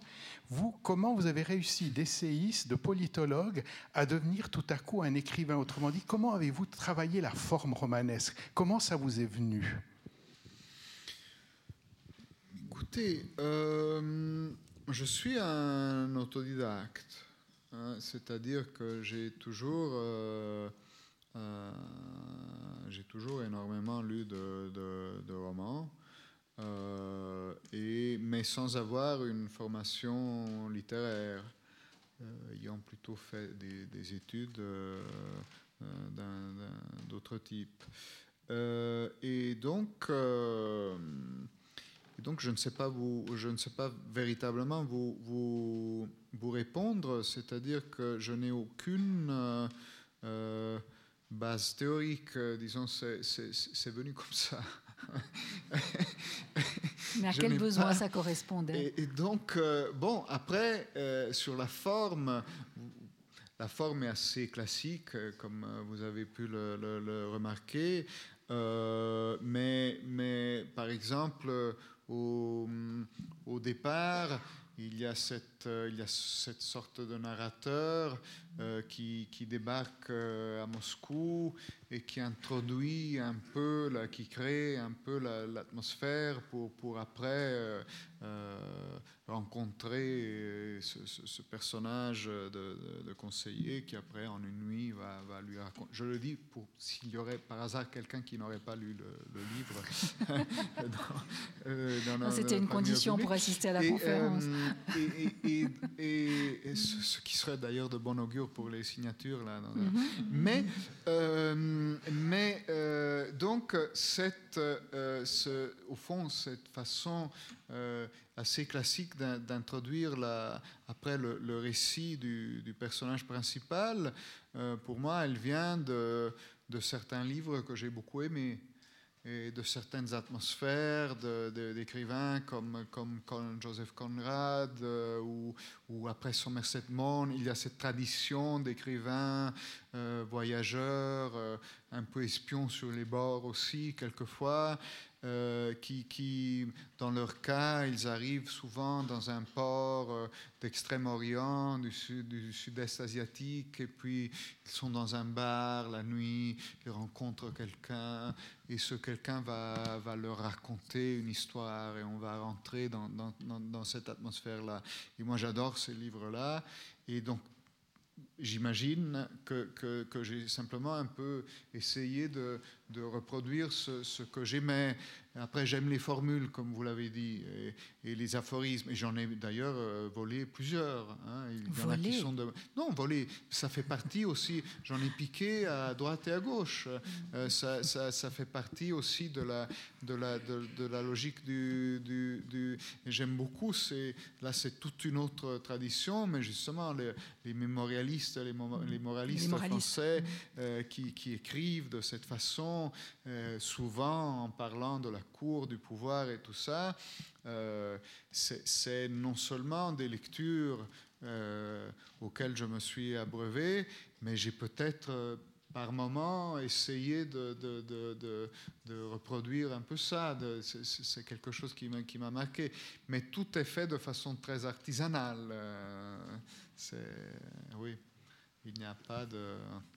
Il n'y a pas de grand plan. On en discutera quand vous serez un écrivain professionnel. Et on devient un écrivain professionnel quand on a le deuxième livre, c'est en Paris, et le troisième, vous êtes écrivain. Ben, Marie-Léa vous réinvitera. ben, je reviendrai avec beaucoup de plaisir. Oui, bonsoir. J'ai aussi lu avec votre livre euh, avec passion, enthousiasme. Peut-être que je ferai quand même dédicacer, malgré tout, hein, donc il y en aura un qui a déjà été lu. Euh, ce fut vraiment un enchantement, c'était en août dernier, et aussi une écriture absolument magnifique. Au fond, il est question dans votre livre évidemment du Kremlin, de, la Russie, mais je voudrais dire qu'il est aussi beaucoup question d'Occident et du hiatus majeur entre ces mm. deux civilisations.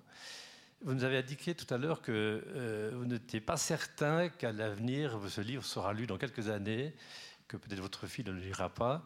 Pourquoi, au fond, euh, moi j'ai le sentiment que c'est un livre tellement remarquable en termes de compréhension du monde mmh. qu'il sera toujours pertinent dans 10, 20, 30, 40 ans? Pourquoi penser qu'il ne serait peut-être plus lisible d'ici quelques années. Non, non, mais moi j'ai dit ça pour que vous me contredisiez. Hein. Euh, là, je suis. Vous savez la distance du conseiller, l'ironie du conseiller, l'art du retournement de situation. La, la vérité, c'est qu'on ne sait pas. Hein, je ne sais pas. Mais je vous remercie en tout cas. Mais vous êtes quand même persuadé que la, la littérature peut nous aider à comprendre les enjeux de notre monde.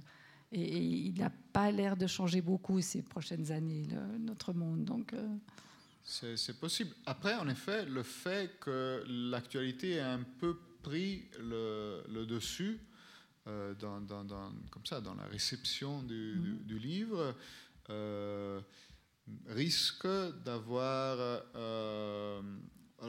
ça a un effet évidemment aujourd'hui d'amplificateur par rapport à ce qui aurait été la réception du livre s'il n'y avait pas eu euh, la guerre. Mais en même temps, est-ce que ça ne lui fait pas un, peu, un tout petit peu de mal euh, sur, euh, sur le long terme? Ça va durer. Ben, on verra.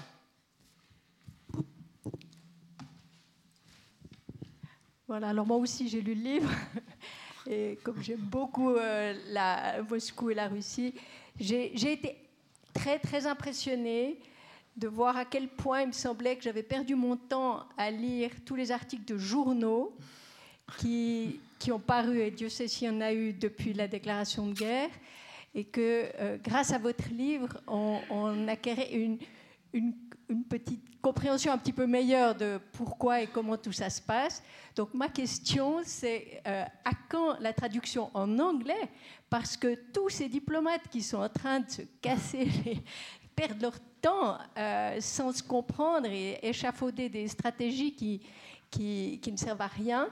Euh, est-ce qu'ils ne devraient pas, eux, avoir ça sur leur table de nuit? Euh, et lire ça le week-end Je pense, oui, tout à fait. Mais, non, écoutez... Ça fera grimper les ventes. madame, merci, mais évidemment, merci pour, pour cette question aussi. euh, bah, il, y aura, il y aura une traduction anglaise, mais elles arrivent toujours plus tard. Euh, donc c'est prévu pour l'automne de l'automne de l'année prochaine. Donc c'est quand même encore assez loin. En même temps, les Américains ne traduisent pas beaucoup. Mhm. Comme vous le savez peut-être, il y a relativement peu de traductions qui sont faites euh, en, anglais, et surtout euh, pour le public américain. Ils partent de l'idée que de toute façon, n'importe qui a quelque chose euh, d'intéressant à dire, va le dire en anglais directement. Et, donc, et, je comprends aussi un tout petit peu par rapport à, à mon livre euh, je vois aussi un peu la difficulté mentale, c'est-à-dire un Italien qui écrirait sur euh, la gastronomie ou, la mafia. Bon, ça, les, Américains traduisent parce que.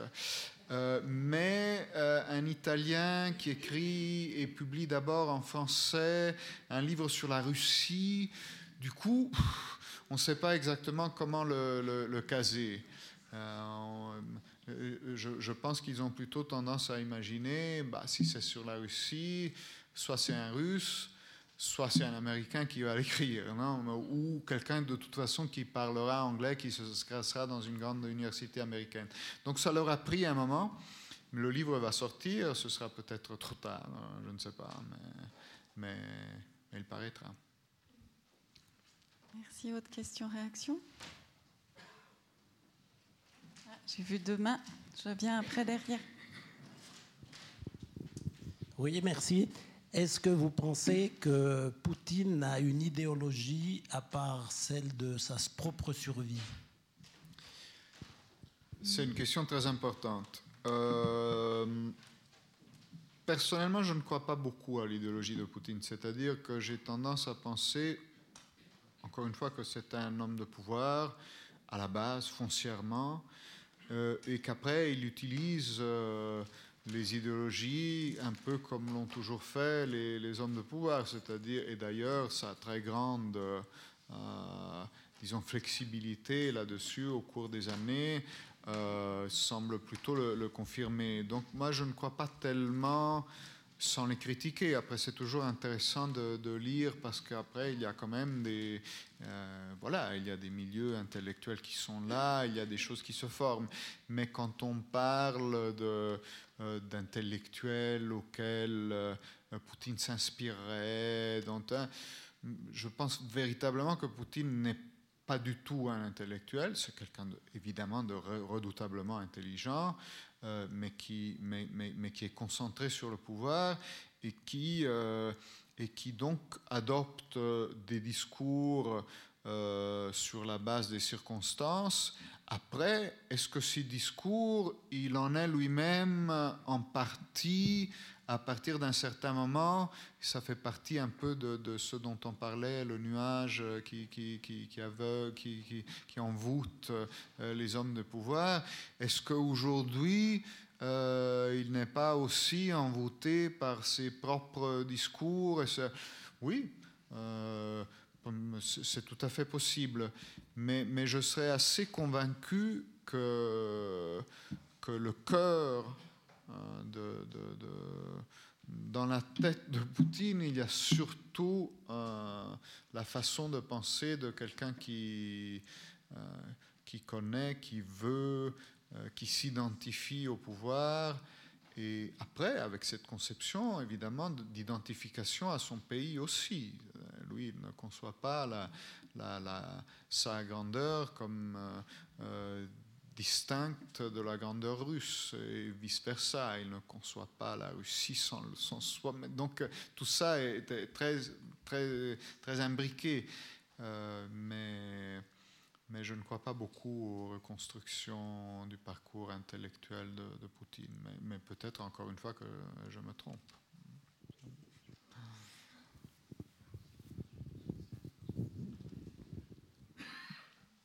Oui, vous avez mentionné euh, tout à l'heure euh, les attentats tchétchènes en disant que c'était le point de bascule et que Poutine est devenu le tsar. Il semblerait qu'on ait trouvé maintenant euh, des preuves comme quoi c'était une mise en scène du pouvoir russe et qu'en en fait c'était pour attaquer les Tchétchènes. Donc il était déjà tsar avant. Enfin, oui, euh, c'est badé assez vite. Euh, ça, a été dit, et il y a, eu des éléments qui faisaient penser ça, parce que il y a les, trois premiers tours s'écroulent, et puis sur la quatrième, il y a des agents de police qui découvrent euh, des explosifs à la base euh, à l'intérieur d'un autre immeuble résidentiel.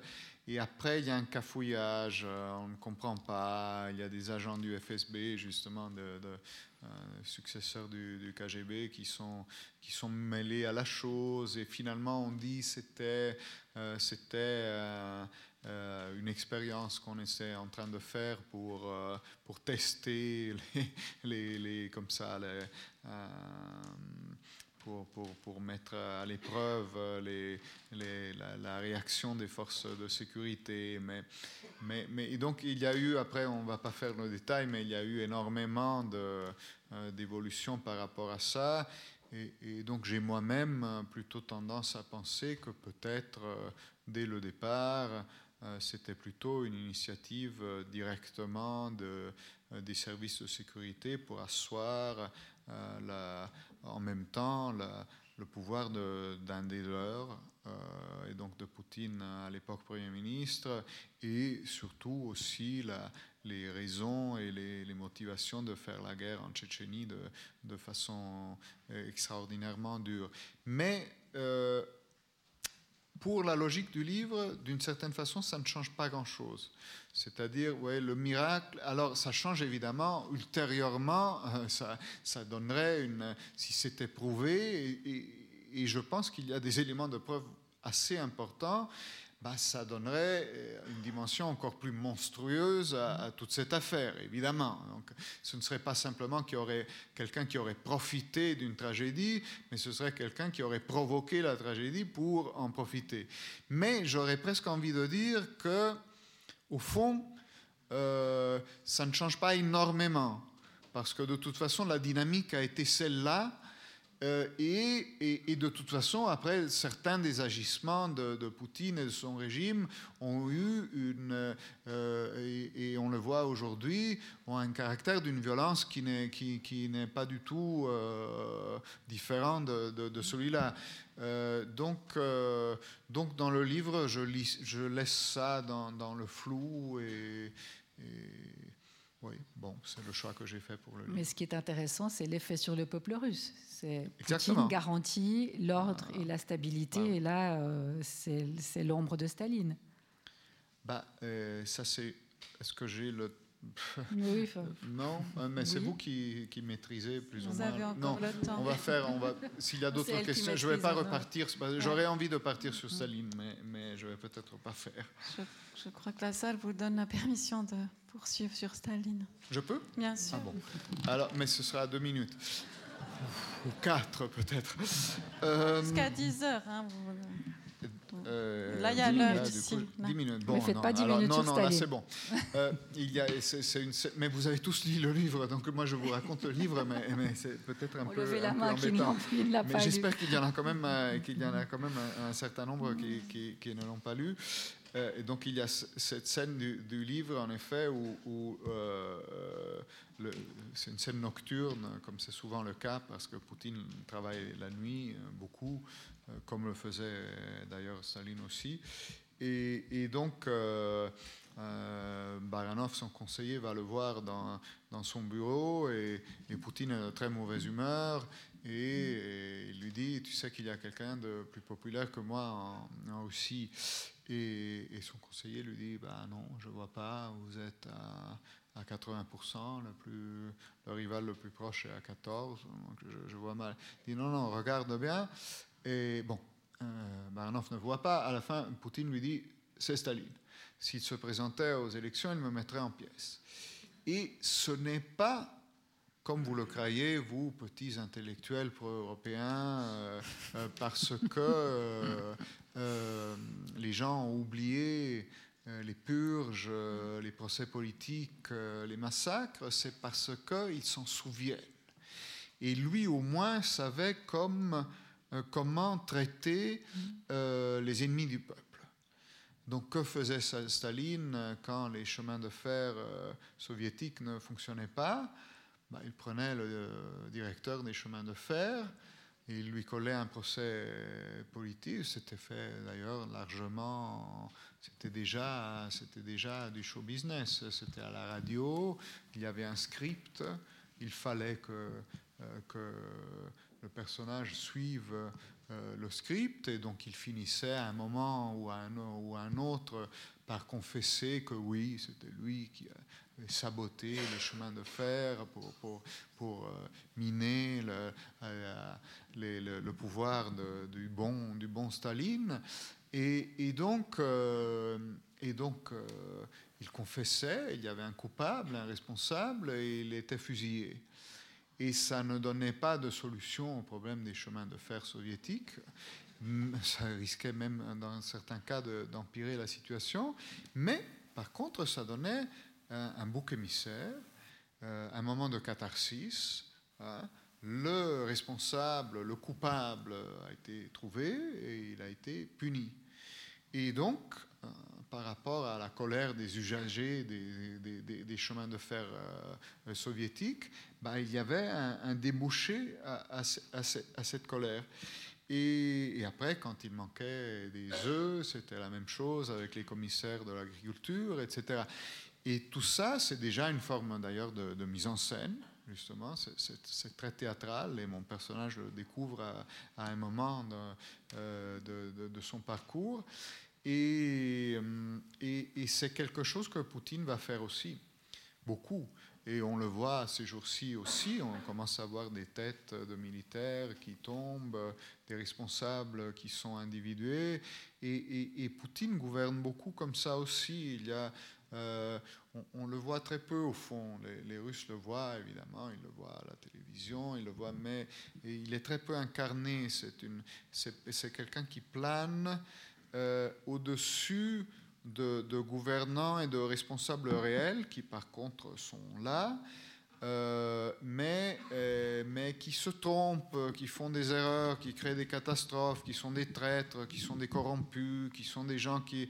Et le bon Poutine, euh, tsar bienveillant, euh, de temps en temps, il intervient et le pauvre, il a été trompé, il a été floué, il a été, s'il savait, hein, la corruption, la chose, hein, s'il savait. Et euh, ça, les gens le disent beaucoup dans la province russe. les, des, interviews qui sont faites aux gens, ils ont leur gouverneur qui est corrompu, ils ont leur maire, ils ont leur responsable local qui est corrompu. Ils disent ah, si Poutine savait. Et Poutine, de façon démonstrative, de temps en temps, il intervient et, il trouve un bouc émissaire. Et c'est redoutable, ça aussi. Comme, Bienveillant, mais néanmoins féroce. On aurait juste encore cinq minutes s'il y avait une dernière petite question, réaction, sinon on va. Ah oui, une petite. Je prends la parole parce que je n'ai pas lu le livre. Magnifique. Bienvenue. Simplement, je m'attendais à ce que dans cette discussion arrive peut-être le terme du ressentiment. Parce que souvent, donc j'ai pas mal voyagé aussi en Russie, et dans la population, cette, ce, sentiment est très fort. Et très souvent, d'ailleurs, aussi dans les discours aussi de, Poutine, justement, il joue là-dessus. Et vu que j'ai pas lu le livre, alors je ne sais pas quelle est la place ici. Cette dimension psychologique aussi joue un rôle dans le, personnage, que ce soit la cour ou bien Poutine lui-même. Tout à fait. Il, joue un, très gros rôle. Je pense que ceux qui l'ont lu pourront, témoigner de, de cela. Euh, et, c'est même et c'est quelque chose qui monte, euh, qui monte surtout dans, dans, dans, dans Poutine euh, le, long de, de, tout son parcours. cette, cette, sensation de à partir du spectacle auquel euh, il est forcé d'assister, tous les Russes assistent euh, à un moment à cette scène euh, en face d'une bibliothèque à New York où Yeltsin et Mm. Clinton donnent cette conférence de, de presse.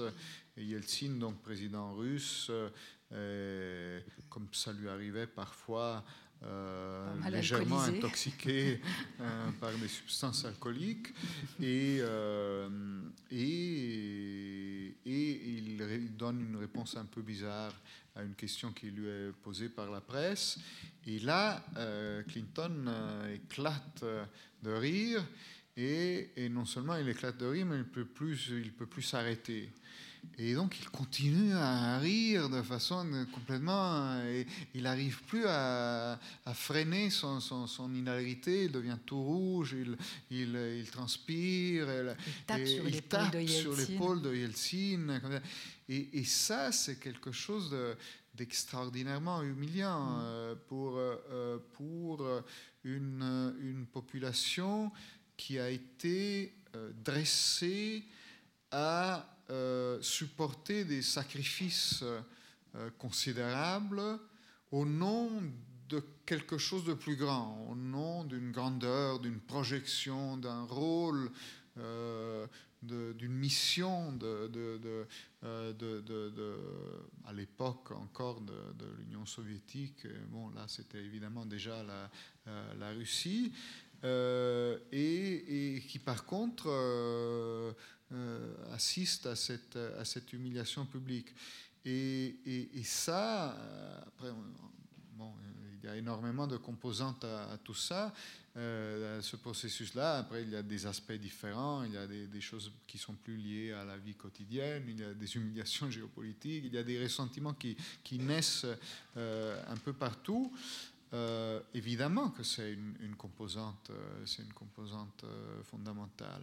Encore une fois, et on en parle beaucoup d'ailleurs, c'est pas, c'est pas la découverte, c'est certainement pas une découverte de, de ce livre. C'est peut-être pour ça aussi que j'en parle un peu moins quand on quand on en discute. J'essaie de mettre en lumière plutôt les éléments peut-être plus, plus, originaux du livre.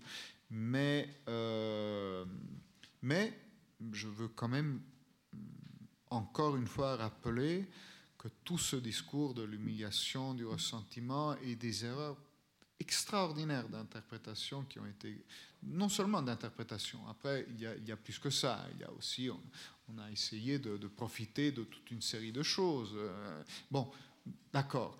Euh, mais malgré tout, les, explications ne, ne, ne, ne, ne constituent quand même pas une justification. Ce sont des explications. Comme le ressentiment, il y a eu un ressentiment allemand après la Première Guerre mondiale. Euh, et, c'est important d'expliquer ce ressentiment-là. Est-ce que ce ressentiment justifie euh, le nazisme et la, Seconde Guerre mondiale? Ben non, il ne justifie pas. Il, il, il, il. Oui, oui, non, non, mais, mais nous sommes d'accord. Merci, on vous applaudit encore.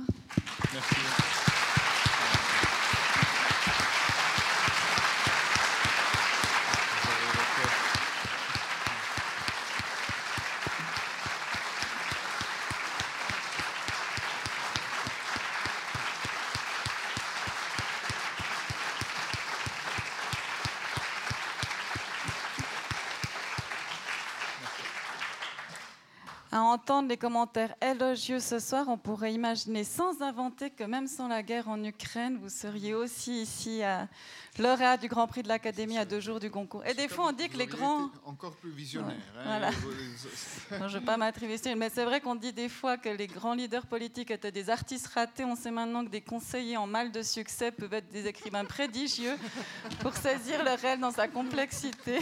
Ouais.